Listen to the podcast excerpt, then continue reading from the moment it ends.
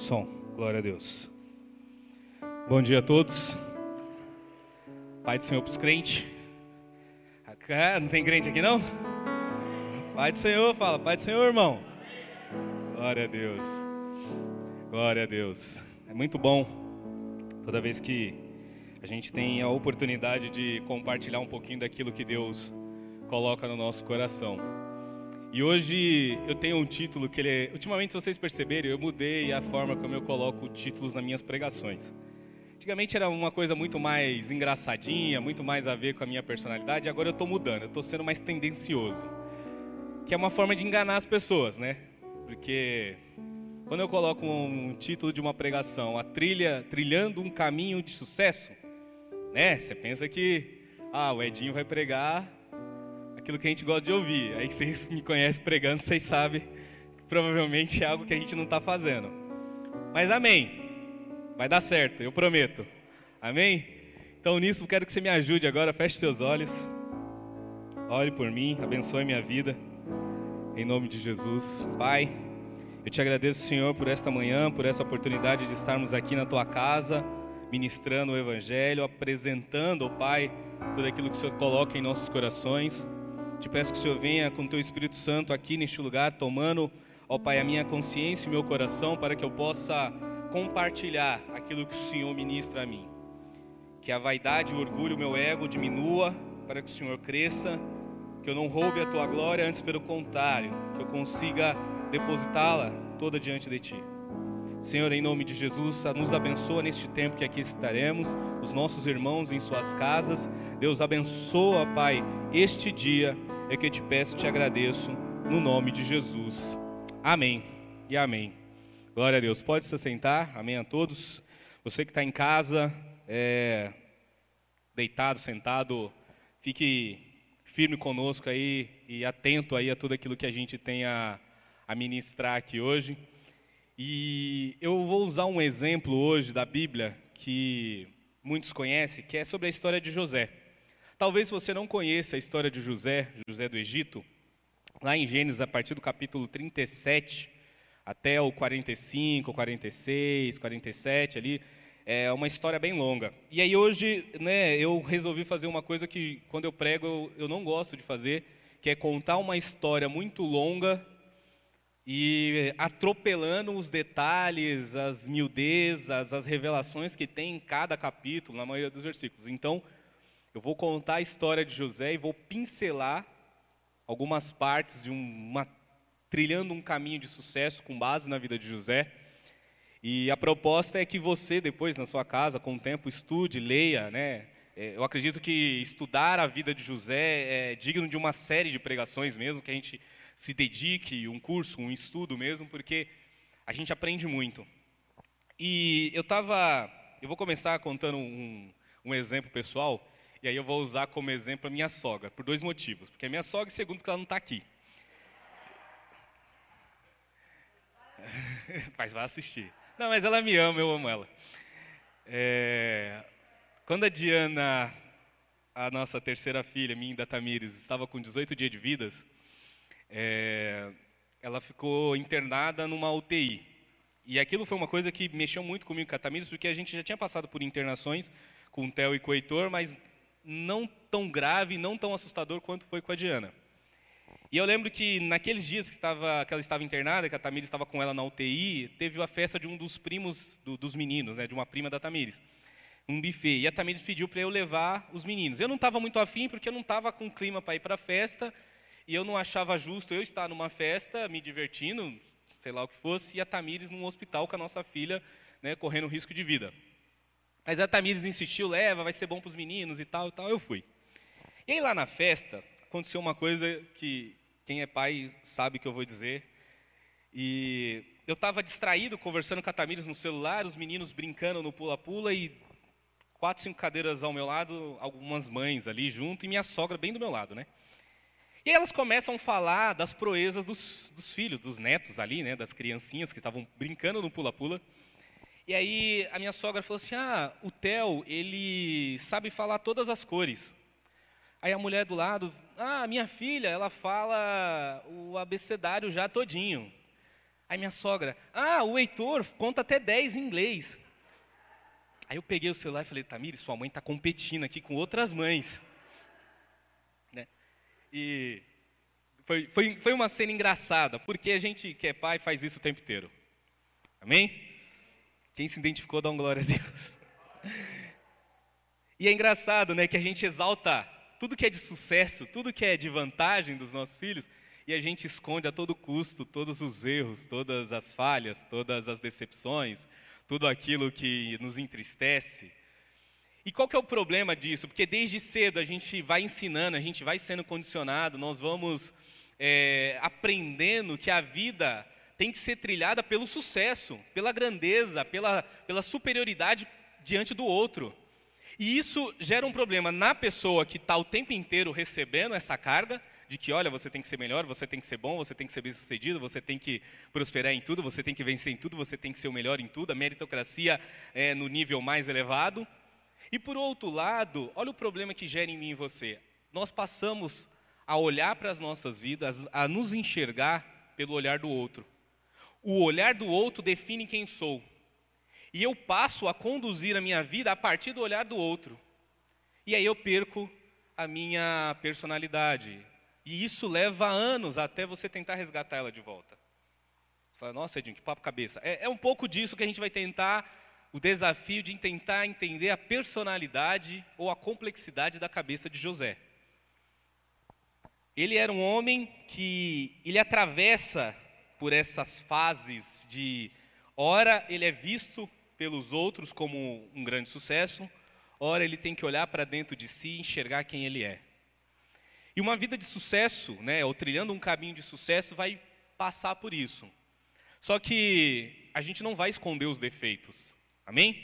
A gente não vai abrir mão dos defeitos, porque a gente vai perceber que os defeitos, as falhas, as fraquezas são fundamentais para trilhar um caminho de sucesso nas nossas vidas.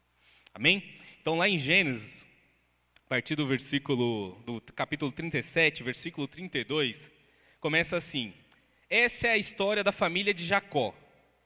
Quando José tinha 17 anos, eu já paro aí, eu falo, como é que é? Você vai contar a história de um homem, da família dele, e você começa pelo filho caçula. Vou contar a minha história da Tamires, né, da minha família. Aí é óbvio que você quer saber quando a gente se conheceu, quando começou a namorar, quando foi noivado, quando casou, quando nasceu o Heitor e o Tera, até chegar. Não, vou contar a história da, da minha família, da família Dias. É, então, a Diana tem um ano e sete meses. Não faz sentido isso. Por que, que você começa pelo filho mais novo? Mas aí, quando José tinha 17 anos, pastoreava os rebanhos com seus irmãos, ajudava os filhos de Bila e os filhos de Zilpa, mulheres de seu pai, e contava ao pai a má fama deles. Próximo. Ora, Israel gostava mais de José do que qualquer outro filho, porque ele havia nascido em sua velhice por isso mandou fazer para ele uma túnica longa. Quando seus irmãos viram que o pai gostava mais dele do que de qualquer outro filho, odiaram-no e não conseguiram falar com ele amigavelmente. Próximo. Certa vez José teve um sonho, e quando contou o sonho aos seus irmãos, eles passaram a odiá-lo ainda mais. Ouçam um sonho, disse-lhe. Estávamos amarrando os feixes de trigo no campo, quando o meu feixe se levantou e ficou em pé, e os seus feixes se ajuntaram ao redor do meu e se curvaram diante dele. Seus irmãos lhe disseram: Então você vai reinar sobre nós? Quer dizer que você vai governar sobre nós? E o odiaram ainda mais, por causa do sonho do que eu tinha dito. Amém? Por enquanto, até aí. Tem, tem mais algum versículo no 37? Não, né? É só até aí, né? Estou até aí, volta. E aí, a história de José, né? Para quem não conhece a história de José, ele começa dizendo aí, olha, ele andava lá com os irmãos dele, o pai tinha uma certa preferência por ele, o pai beneficiava ele mais do que os irmãos, ele tinha, é, se a gente vamos pensar já em sucesso, já vamos falar de sucesso. Olha para José, José tem a preferência do pai, José recebe os melhores benefícios, José tem o posto de supervisão, porque ele delata o que os irmãos dele estão fazendo de errado. José, ele tem ali é, uma visão mais ampla de futuro. Ele tem uma autoestima elevada a partir dos sonhos que ele tem, porque ele começa a falar: Olha, eu tive um sonho da qual vocês todos se prostravam diante de mim. Depois ele vai contar um outro sonho, mais, a, mais versículos adiante, que ele fala assim: Olha, eu vi a lua, eu vi o sol e, e onze estrelas, e elas se prostravam diante de mim, ao ponto do pai dele, Jacó, virar para ele e dizer: falar assim, Ô José, você está dizendo que eu, tua mãe e todos os seus irmãos vamos ter que se prostrar diante de ti? E aí José fica na dele. Aí Jacó guarda aquilo no coração, mas a Bíblia fala que os irmãos o odiaram. A Bíblia destaca três vezes para enfatizar: olha, é muito ódio que aquelas pessoas têm dele, é, muita, é muito rancor que aquelas pessoas têm de José. E muitas vezes eu e você, no processo, na busca pelo sonho, pelo, pelo objetivo, pelo sucesso, nós trilhamos muitas vezes esse caminho de José.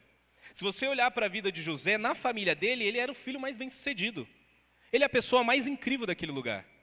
Só que aí gera um problema que eu e você, como cristão, a gente precisa pensar o meu sucesso, o sucesso da minha vida, o que, que eu estou fazendo nos ambientes que eu circulo, qual é o sinal que ele está demonstrando? Ele está demonstrando com que as pessoas elas vão me amar mais, as pessoas vão me respeitar, as pessoas vão me aceitar, as pessoas vão querer me ouvir, as pessoas vão querer andar comigo, ou as pessoas estão me odiando? Já parou pensar? A tua espiritualidade, o teu comportamento de crente, o seu desempenho cristão, a sua, a, a sua forma como vive, está despertando o amor e interesse das pessoas em conhecer Jesus e em caminhar com você? Ou está despertando ódio? Porque você se acha essa pessoa mais bem sucedida em tudo que faz? Já teve conversa com um crente que não é do mesma igreja que você? Crente adora pregar para crente, é uma coisa incrível. Gente, aí quando eu, quando eu descubro que é outro crente, eu finjo que, que eu não sou crente. Eu falo, ah, não vou nem dar assunto.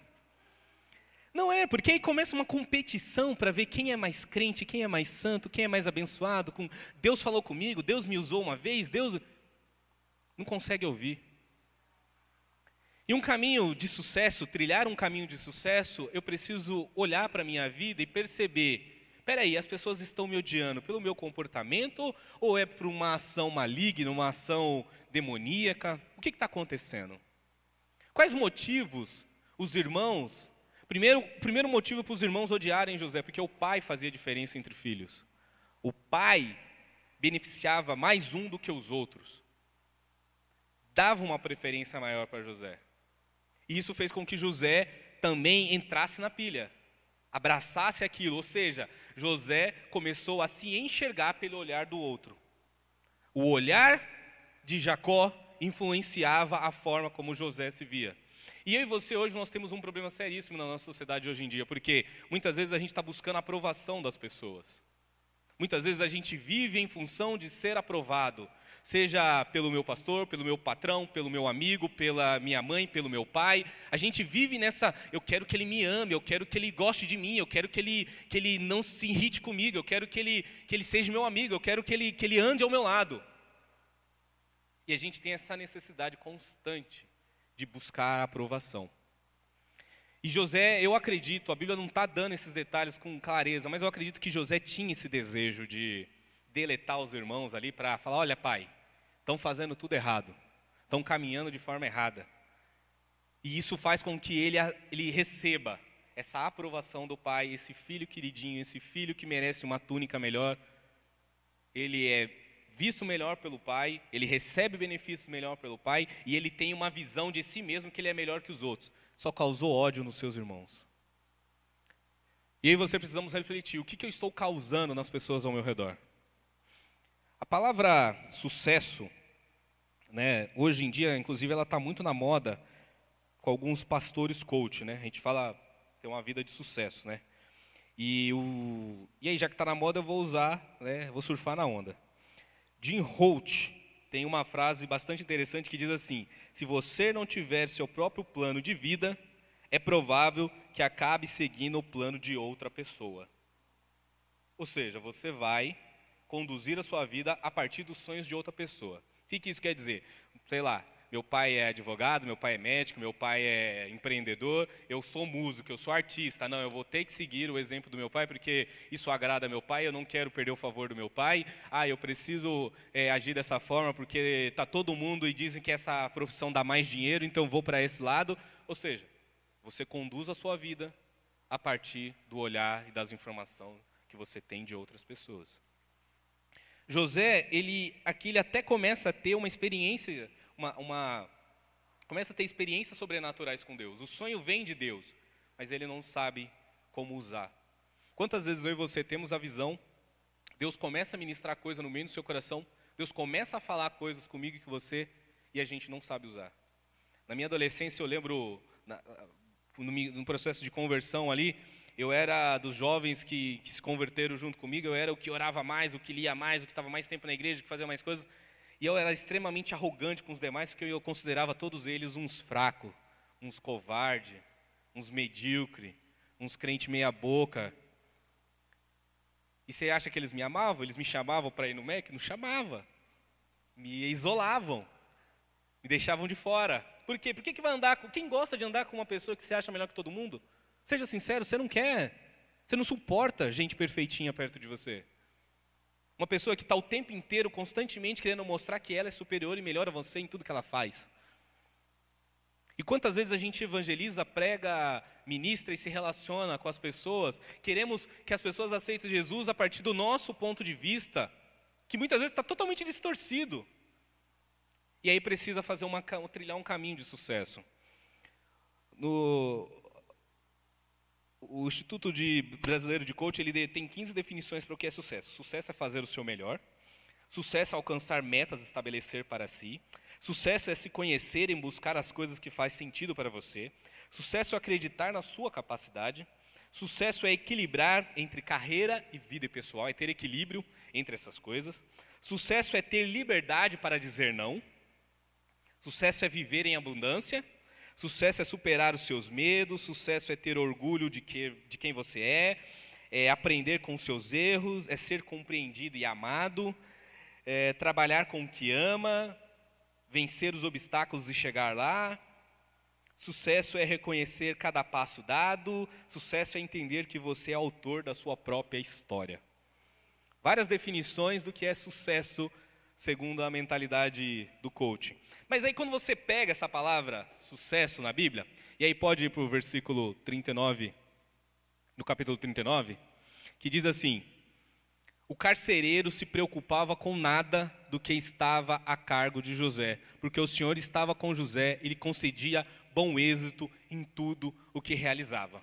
Essa é a versão NVI. Em outras versões, vai dizer que ele tinha sucesso. E aí, quando você vai buscar a tradução de sucesso no hebraico, ela é bem interessante. Que o que é sucesso segundo, né, segundo a Bíblia, né, segundo a, a, a tradição, né? Calma aí, travou aqui.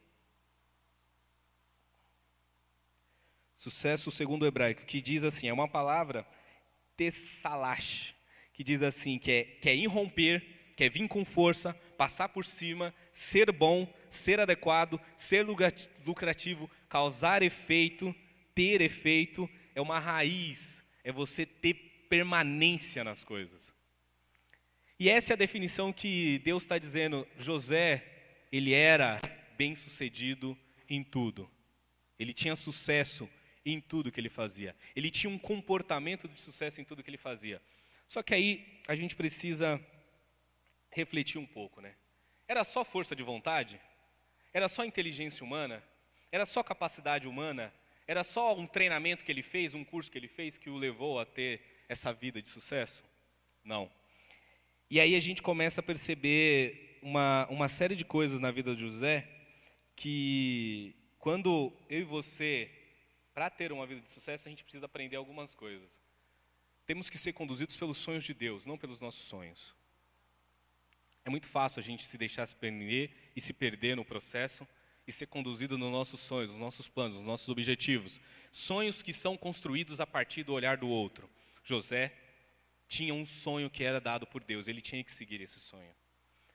Você precisa aprender que num processo de sucesso, numa trilhando um caminho de sucesso, você vai sim despertar o ódio de pessoas.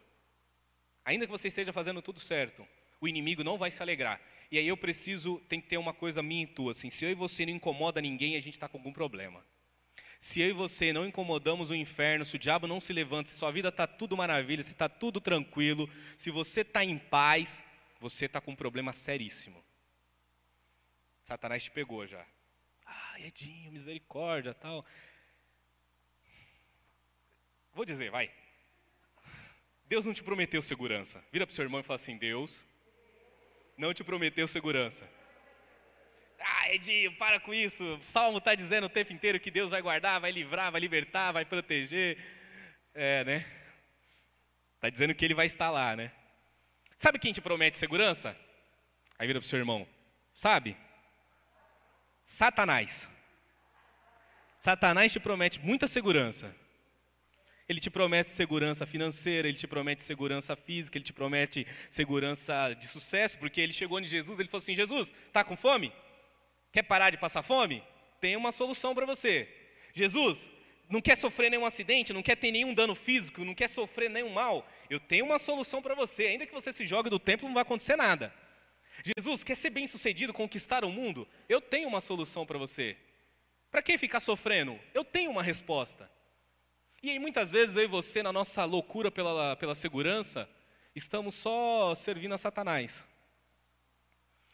Jesus não precisou de segurança, porque ele andava com Deus. E aí há uma diferença. A segurança não está nas coisas que eu possuo, a segurança está no Deus que me possui. E José ele teve que aprender isso de uma forma um pouco mais difícil. E quando ele desperta o ódio, há duas coisas que acontecem no teu sonho. A primeira coisa que as pessoas querem fazer com, com o teu sonho, o sonho que Deus coloca no teu coração, é matar ele. Toda vez que Deus colocar um sonho no teu coração, o inimigo vai tentar matar esse sonho no teu coração. Ele vai tentar te matar. Se ele não conseguir te matar o seu sonho, ele vai fazer como os irmãos de José fizeram. Ele vai tentar te enterrar num buraco mais fundo possível para que você não saia de lá. Ele vai colocar uma carga de problema, de dificuldade, de lutas na sua vida, que você não vai conseguir ver a luz, você não vai conseguir enxergar o sonho que Deus tem para você, e você vai achar que a sua realidade é o fundo do poço, e que dali eu não consigo mais sair. Que minha vida espiritual é isso, eu não consigo ser usado por Deus, porque olha, eu estou nesse marasmo aqui, e eu não sei se Deus realmente tem esse sonho para a minha vida. Só que aí há uma coisa muito interessante nas lutas e nas dificuldades que eu e você passamos. Porque se José não tivesse sido jogado no poço, ele seria só o filhinho do papai. Amém? Se José não tivesse sido jogado no poço pelos irmãos dele, ele seria só o filhinho do papai. Ele ia passar a vida dele sendo o filhinho do papai. O queridinho da família. Ele ia poder dizer: Eu fui bem sucedido dentro da minha família. Eu tenho o maior cargo na família, eu tenho os maiores benefícios na família, eu tenho o maior posto na família, eu tenho a maior aceitação na família sou bem-sucedido. E isso não é ser bem-sucedido. Deus precisou ensinar para José que falasse: José, essa visão está errada. Agora eu vou te levar para um novo nível, para uma nova fase.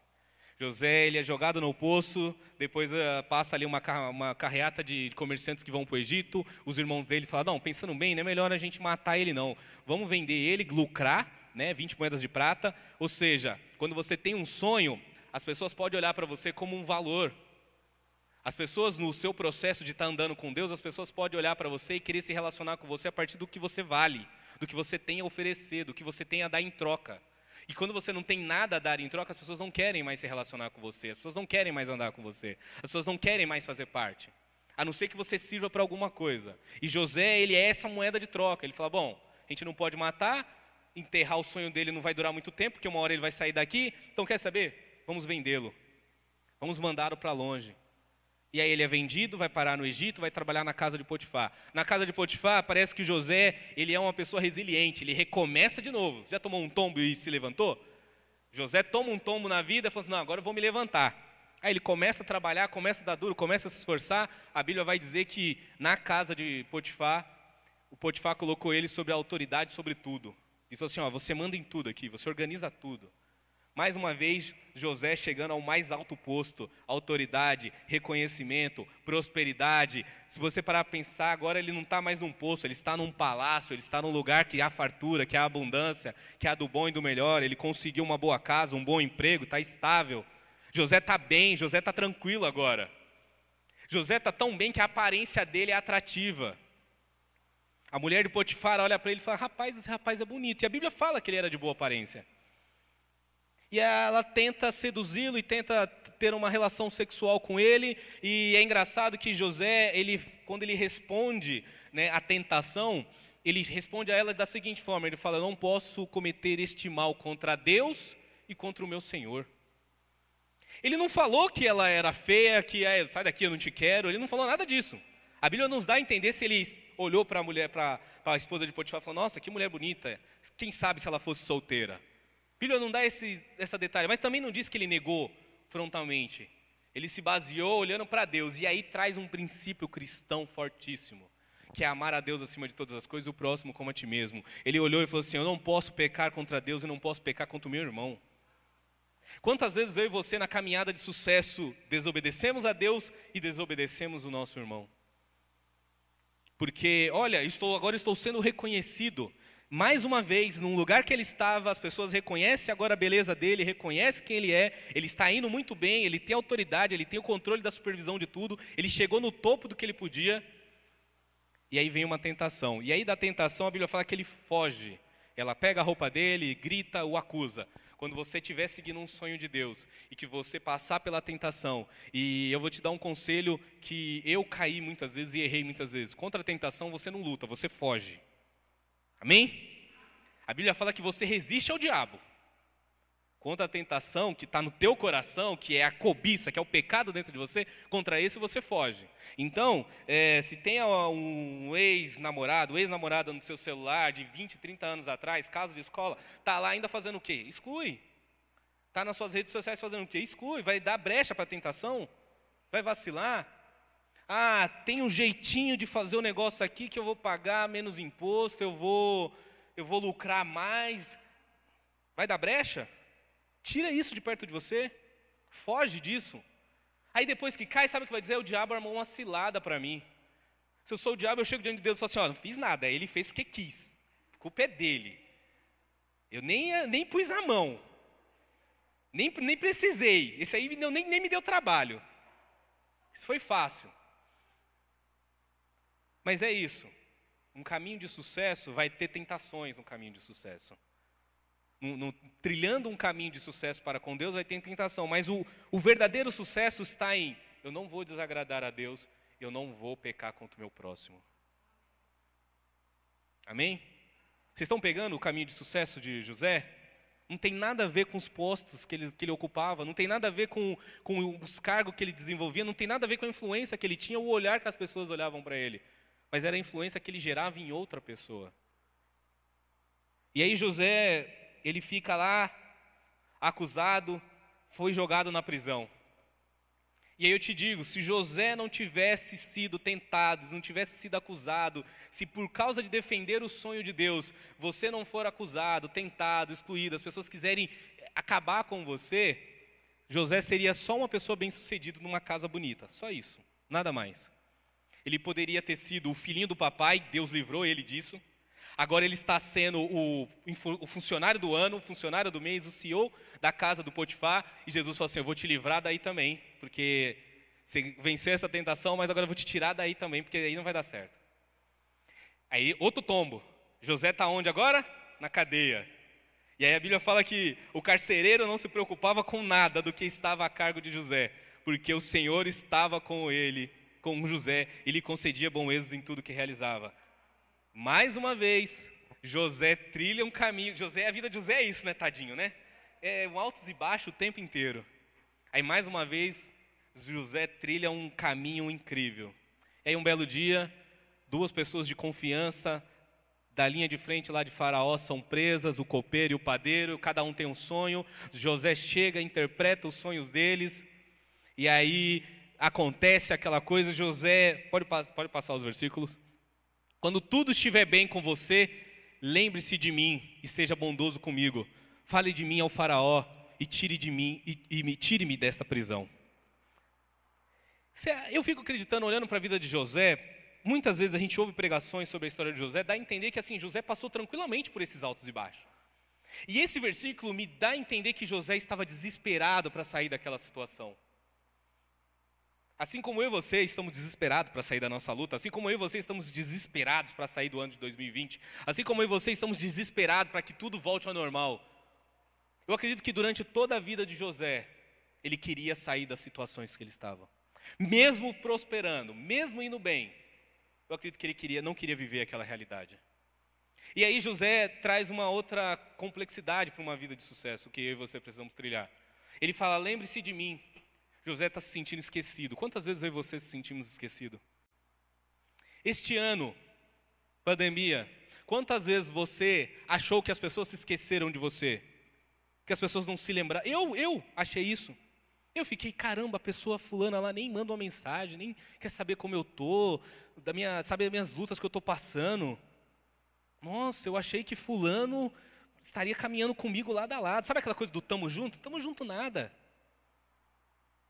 Quantas vezes você passou por isso na vida? Tem passado por isso? E aí, sabe qual é o problema disso? Que Deus falou comigo assim, é verdade, Edinho, você está se sentindo só, as pessoas se esqueceram de você, você está achando que as pessoas não olham para as suas dificuldades, mas você também não está olhando para a dificuldade dos outros. Para quem você também mandou mensagem, ligou, conversou, pregou, ajudou, perguntou se estava tudo bem? Aí você começa a fazer uma lista, nossa, é uma lista bem reduzida. E aí Deus fala assim: quantas pessoas você sabe que precisa do que você tem para oferecer? E eu falo, Deus, muito mais pessoas. Só que aí, como José, a gente fica, lembra de mim, não esquece de mim não. Ô, oh, eu estou aqui, tá? Olha, estou na luta, me ajuda me tira daqui. E Deus está dizendo: não, ainda não é hora. Essa é um segredo que José aprendeu a andar na dificuldade. Assim como Elias, assim como Davi, todos eles eu tenho certeza que queriam sair das lutas que eles estavam enfrentando. Davi queria acabar logo com aquela disputa com Saul e voltar para a terra dele, voltar para a família dele e ficar em paz, mas não, ele teve que fugir durante anos, ir fugindo daqui para ali. Abraão teve que ficar caminhando de um canto para o outro. Eu tenho certeza que todas essas pessoas queriam ter um lugar de descanso, de paz, queriam ter um lugar de segurança. Só que enquanto Deus não falar, não acabou ainda, você vai ter que ficar. E, e aí é é a tristeza. Sabe qual é a tristeza? Que não adianta eu orar. Não adianta eu pedir. Não adianta eu depositar confiança em homens, não adianta eu esperar que as pessoas tenham dó de mim, não adianta. Não acabou o processo. Você vai orar, você vai pedir, você vai fazer campanha, você vai jejuar, você vai fazer isso, você vai fazer um monte de coisa. Enquanto não acabou o tempo ainda que Deus está trabalhando na minha vida, na tua vida, trilhando um caminho de sucesso, não tem nada a ser feito. O que pode acontecer nesse período é eu não murmurar contra Deus, é eu não me desviar de Deus, é eu não perder a minha fé, é eu não desistir daquilo que Deus tem para minha vida. José, ao trilhar o seu caminho de sucesso, ele aprende isso. Ele se deixa conduzir por, esse, por esses ensinamentos de Deus, vai trabalhando na vida dele. E aí pode próximo. Pois fui trazido à terra dos hebreus também, pois fui trazido à força da terra dos hebreus, e também aqui nada fiz para ser jogado neste calabouço. José só trilhou caminho de sucesso na vida e só sofreu injustiça aos nossos olhos. Próximo.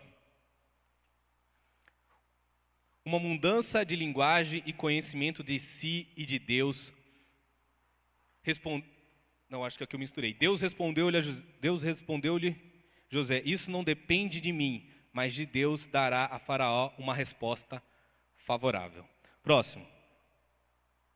Quando saíram do rio, sete vacas belas e gordas que comeram a pastar entre os juncos. Próximo. Depois saíram do rio mais sete vacas feias e magras, que foram para junto das outras, à beira do Nilo. Então as vacas feias e magras comeram as vacas belas e gordas. Nisso o faraó acordou. Próximo. Tornou a adormecer e teve outro sonho. Sete espigas de trigo gaúdas e boas cresciam no mesmo pé. Depois brotaram outras sete espigas mirradas e ressequidas pelo vento leste. As espigas mirradas engoliram as sete espigas graúdas e, e cheias. Então faraó acordou e era um sonho. Amém? Depois eu vou pedir para o pessoal pular para o versículo, capítulo 45, tá? Aí, depois de tudo isso que acontece, Faraó tem um sonho.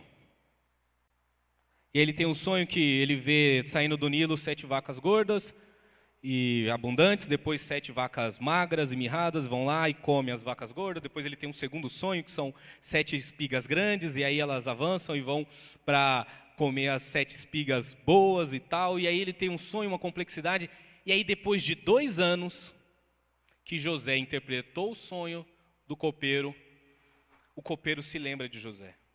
Agora o copeiro se lembrou dele. O copeiro fala para Faraó: Olha, tem um rapaz que estava na cadeia, que interpretou o meu sonho e do jeito que ele falou aconteceu. E eu estou aqui hoje para testemunhar e falar disso. E Faraó manda chamar José.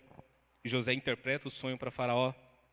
E aí acontece uma coisa incrível, porque ele chega, ele explica o sonho para Faraó, ele fala: Olha, vai ser sete anos de fartura, depois vai ser sete anos de fome, e Deus está dizendo isso porque Deus tem pressa em realizar a vontade dele. O Senhor vai ter que, olha, escolher pessoas, colocar pessoas para liderar, vai ter que fazer armazéns, vai ter que colher a quinta parte de cada colheita, tal, tal, tal. tal. E aí aqui, né, José, ele me dá uma, um, um ensinamento profundo. Porque quando chegar a hora, ainda que eu e você estejamos esquecidos, ainda que eu e você falem assim, as pessoas não se lembram, eu estou tentando fazer, mas não está dando certo, não está fluindo. Deus ele é tão poderoso que ele consegue tirar do mesmo dia, do mesmo instante, uma pessoa do calabouço e colocar ela no palácio, diante da maior autoridade da terra naquele período. Deus consegue fazer coisas que não são possíveis aos olhos humanos, isso chama milagre. Amém? Eu e você queremos ser vencedores? Sim ou não? Eu, eu, falo com meus filhos assim, né? Eu falo assim, vai fazer uma coisa, sim ou não? Aí eles falam assim, não ou sim? Né? Então, vocês querem ser vencedores? Não ou sim? Sim. Então você tem que ter uma luta. Amém? Não dá para ser vencedor sem luta. Então não podemos reclamar da nossa luta hoje. Porque Deus quer nos transformar em vencedor. Você quer viver milagre? Então você tem que ter um problema que não tem solução na tua vida hoje. Porque só assim Deus vai viver um milagre.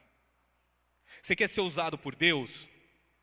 Então você vai ter que parar de ser usado por outras coisas. Porque não dá para a gente querer pregar, cantar, falar, orar uma coisa e agir de outra. Não tem como. É incongruente. Não dá liga a esse tipo de coisa. Quer ser curado? Então, expõe as suas feridas. Deixa para fora. Põe para Deus curar o seu coração. Apresenta diante de Deus a tua luta. A gente quer viver milagre sobrenatural, vitória, mas a gente não quer a luta, a gente não quer os benefícios que Deus traz com as batalhas. E esse era José, da noite para o dia. Ele sai do calabouço e vai parar lá diante do palácio. E aí ele tem uma outra coisa que é fantástica, que eu e você precisamos aprender na nossa trilha de sucesso. José ele chega para Faraó e ele fala: "Olha, esse sonho que você teve é de Deus e Deus tem pressa em realizá-lo. Agora você vai fazer toda uma estrutura. Ou seja, José fez uma coisa chamada planejamento estratégico. Amém? Deus dá visão, Deus dá sonho, Deus revela coisas, mas o planejamento para que aquilo se execute da melhor forma possível cabe a mim e a você. E aí a gente percebe que quantas vezes muitas coisas que Deus falou na minha e na tua vida não aconteceu porque você não se planejou. Aí o que a gente fez? A gente cruzou os braços, a gente sentou, a gente ficou debaixo de uma árvore esperando que as coisas acontecessem. Ah, mas Deus falou que vai me dar tal coisa. Tá, e o que, que você fez? Como você está planejando isso? Deu, né, semana passada estávamos no nosso planejamento aqui de igreja, começamos ali, tivemos, né, conversamos sobre muitas coisas e, e trazemos coisas diante de Deus, e a gente percebeu que é isso. Deus tem um sonho para a igreja? Deus tem um chamado para a igreja Prisco? Deus tem uma visão? Sim, mas só vai acontecer se a gente organizar. Se a gente colocar as peças no lugar, se a gente discutir as coisas, se a gente arrumar o que está dando errado, se a gente potencializar o que está dando certo. É assim que funciona. Deus é um Deus de planejamento. Deus começa planejando o um mundo, ele vai dia 1, dia 2, dia 3, dia 4, dia 5, tudo na sua ordem, tudo no seu esquema, tudo encaixando uma coisa na outra, para no final ele descansar. Houve um plano, houve um planejamento, houve Deus, ele vem mandando profetas, ele vem conduzindo o povo de Israel até o dia da plenitude da vinda do seu filho, Jesus à terra, no tempo certo, no momento certo, no momento ideal para a humanidade, Jesus vem ao mundo. Deus havia planejado tudo. E eu e você queremos viver milagre, bênção de Deus e não planejamos a nossa vida. E aí Faraó olha para José e fala assim: é, pensando bem, você está certo. Tem o sonho, tem a visão e tem um planejamento. Mas quem executa? Vai ser você. Você vai ser a pessoa que vai executar. E ali ele se deixa usado por Deus. E aí ele cresce, Deus honra ele. Eu vou correr, tá, gente, por causa do meu tempo. Ele, ele cresce, Deus honra ele, Deus abençoa, dá tudo certo. Ele consegue fazer ali o, o acúmulo ali do, do, do, das vacas boas, ali, das vacas gordas. Ele consegue fazer todo o acúmulo de trigo. Passa-se sete anos, de repente Jacó, José está lá vendendo trigo, negociando trigo. Olha quem bate na porta de José. Onze caras que há 20 anos atrás queriam matar o sonho de Deus na vida dele, queriam enterrar o sonho de Deus na vida dele, queriam se livrar e vender ele, usar ele como moeda de troca. De 20 anos se passou e estavam aquelas pessoas lá na frente dele querendo comprar trigo. E a Bíblia fala que ele reconhece os irmãos, mas os irmãos não reconhecem ele. Tem coisa pior do que você não ser reconhecido por algo? Mais uma vez, José está no topo da cadeia alimentar de sucesso na vida dele, e ele é obrigado a enfrentar mais uma luta. Ele não consegue nem ser reconhecido pelas pessoas que mais ferem ele, pelas pessoas que mais machucaram ele. E quantas vezes eu e você trilhamos a nossa vida a partir do olhar do outro, querendo que o outro reconheça o meu sucesso, o quanto eu sou bom naquilo que eu faço. Quantos traumas não ditos a gente traz até hoje? Uma vez eu estava conversando com a, com a presidente do, do, Conselho Regional de Psicologia, que, que ela que me contratou na época, e a gente conversando, eu falando de alguns problemas, que era uma época que eu estava começando a ter umas crises de pânico, e ela perguntou para mim assim: com quem você está conversando na sua cabeça? E eu falei assim: como assim? Ela, não é, você, eu percebo que você tem uma necessidade de provar algo, de, de vencer. Você, esse seu comportamento de guerra, de batalha, você está querendo provar algo para alguém. E você leva isso para todas as esferas da tua vida. Você conduz a sua vida dessa forma. Com o que, que você conversa na tua cabeça o tempo inteiro? E aquilo eu, eu fiquei pensando, né? E aí, claro, depois mais, né, eu descobri muitas coisas, ainda tô, preciso de muito tratamento ainda mas eu comecei a perceber coisas. E eu lembro que teve uma, um, um episódio que me marcou muito. Eu estava lá no, no trabalho, eu, eu tinha que fazer uma requisição de alguma coisa, eu lembro que era muito dinheiro, e aí eu mandava para o gerente, né, o André é minha testemunha, ele está aqui, a gente trabalhava junto, porque muitas das coisas que eu queria passava pelo André e chegava no gerente. Só que as minhas coisas, geralmente, elas travavam, elas voltavam, não quero mais explicação, não entendo o que é isso, devolve. E aquilo me, me irritava, porque eu queria mostrar que eu era um bom funcionário. Eu estava numa posição boa na, na instituição. E por o gerente, né, ele não gostava muito de mim, e eu retribuía da mesma forma, o que, que acontecia? Havia sempre um embate. Só que como que eu fazia? Como eu lidava direto com as pessoas que tinham poder de decisão, os conselheiros, eu atropelava as decisões, a hierarquia do gerente sempre que eu podia. Era a minha forma de me vingar dele. E uma vez ele travou uma coisa que era extremamente importante para mim. E aí eu mandei mensagem, ele me respondeu de um jeito agressivo, eu respondi ele de um jeito agressivo. E aí eu falei assim, não, eu vou lá pessoalmente, que ele me chamou na sala dele. Eu falei, não, hoje, hoje eu vou tirar 10 anos de, de problema aqui, hoje a gente vai quebrar o pau aqui nessa sala e hoje ele me paga. Para você ter ideia, eu fui pensando nas respostas que eu tinha que dar, porque eu já sabia o que ele ia falar. Olha a minha cabeça, conversando com alguém dentro da minha cabeça. Eu cheguei na sala dele, eu liguei o gravador do celular. Eu falei, eu vou gravar até a conversa, porque eu vou processar ele depois.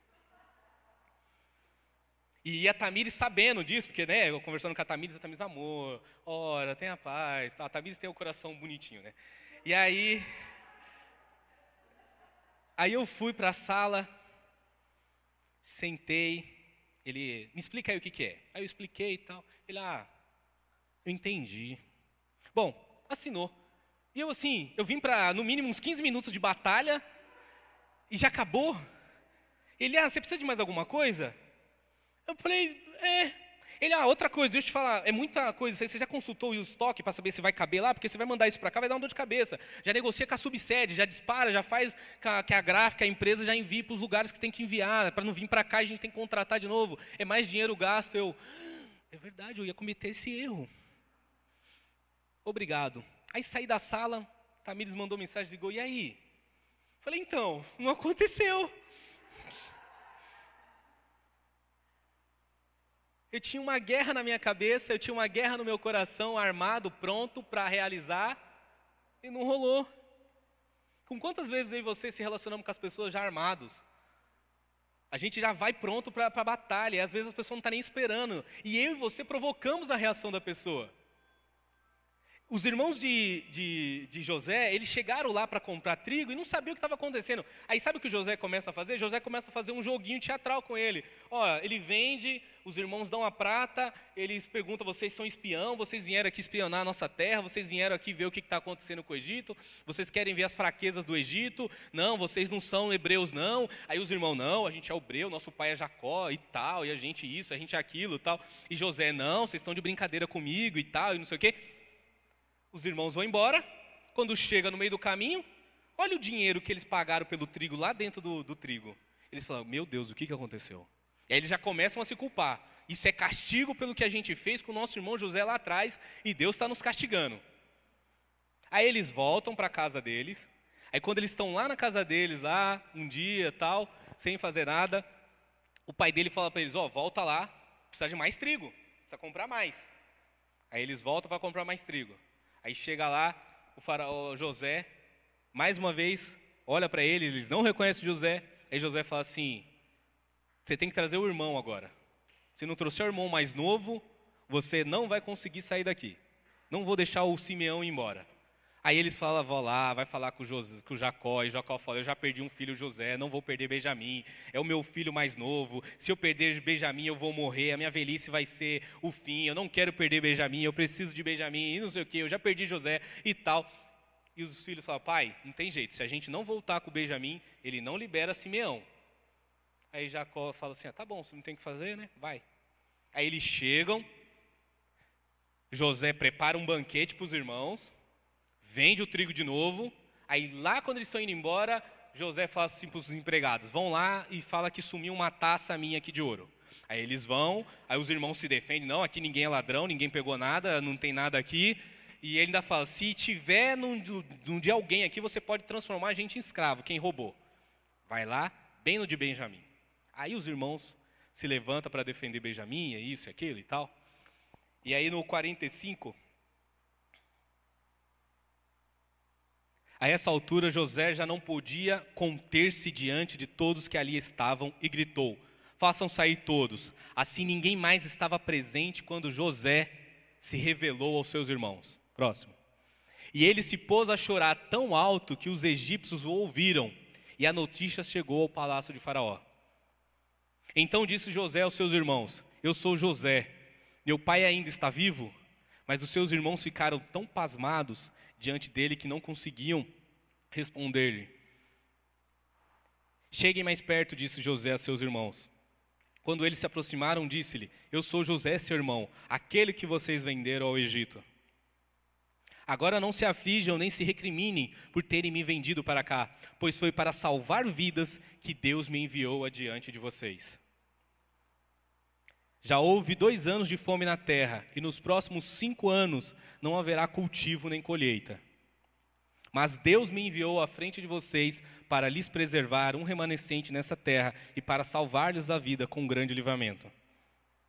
Assim, não foram vocês que me mandaram para cá, mas sim o próprio Deus. Ele me tornou ministro do Faraó e me fez administrador de todo o palácio e governador de todo o Egito. Voltem depressa a meu pai e digam-lhe: Assim diz o seu filho José: Deus me fez senhor de todo o Egito. Vem para cá, não te demores. José fez todo um teatro porque eu acredito que ele não sabia lidar com as emoções dele. Vocês viram que o primeiro versículo diz que ele grita, ele chora tão alto, ele fica tão emocionado. Eu imagino 22 anos de mágoa, de dor, de sofrimento, de tudo que ele passou reprimido. Eu fico imaginando que durante aquele tempo que ele fica nesse joguinho com os irmãos, é, ele era o faraó, ele tinha autoridade para matar os irmãos dele ali na hora, ó. Corta a cabeça de todos eles, enforca todos eles, ele podia fazer aquilo. E ele não fez. E ele prende um irmão, depois manda trazer o mais novo e tenta capturar o mais novo, e aí ele vê que os irmãos mais velhos mudaram, e aí ele começa, e a Bíblia vai dizer, tem um outro versículo anterior que vai dizer que ele se retira por três dias. E ele usa um versículo que ele fala assim, porque eu temo ao Senhor. E aí, num caminho de sucesso, uma vida de sucesso, não existe sem uma base de perdão. Amém?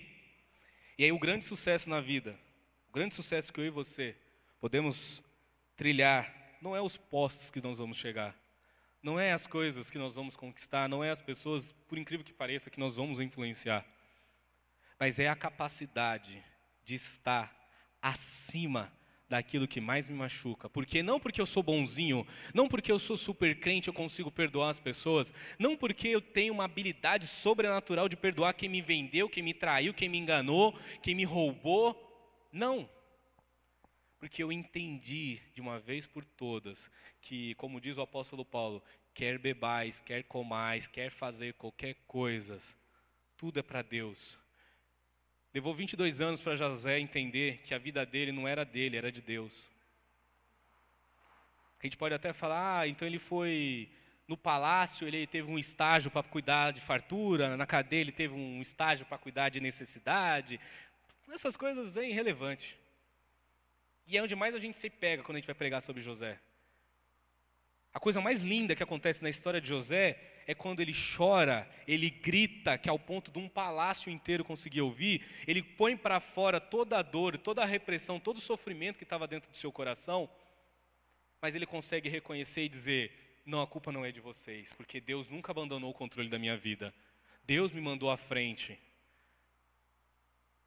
Se José não tivesse sido esquecido na cadeia, ele só seria um preso em prisão perpétua bacaninha, legal, o amigão da galera. Se José tivesse ido direto, assim que o copeiro se lembrou dele, assim que o copeiro, na verdade se lembrou dele não, assim que o copeiro foi liberto e o copeiro chegasse para Faraó e falou, ó oh, Faraó, teve um cara aqui que revelou o sonho e deu tudo certo, pode trazer ele para trabalhar comigo? José só seria um copeiro durante muitos anos e ia morrer, possivelmente, porque naquela época as pessoas tentavam envenenar o faraó o tempo inteiro. E a função dele era tomar tudo antes do faraó para o faraó não morrer. Ele só seria um copeiro. Eu e vocês estamos lutando, implorando, batalhando por posições nessa vida das quais não é aquilo que Deus quer. Não é aquilo que Deus sonha para as nossas vidas. Amém? E a gente precisa ter uma vida de sucesso. Mas que sucesso?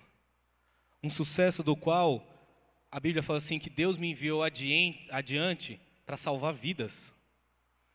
Se você tem um compromisso com a igreja, com Cristo, com o reino, você não tem outra função. Você não tem compromisso com prosperidade, você não tem compromisso com abundância, você não tem compromisso com, com, com fartura. Isso é consequência de tudo aquilo que Deus vai nos dar. Você tem compromisso em ir de pregar o evangelho a toda criatura. Amém? Pegar a inspiração do James aqui, hoje que estava conversando com ele ali fora né, uma frase que eu li um dos livros do Oswald Smith, que é uma igreja que deixa de ser uma igreja que deixa de evangelizar, deixa de ser evangélica. A força da igreja é quando ela evangeliza. Ela só tem função de existência quando ela evangeliza. Salva vidas.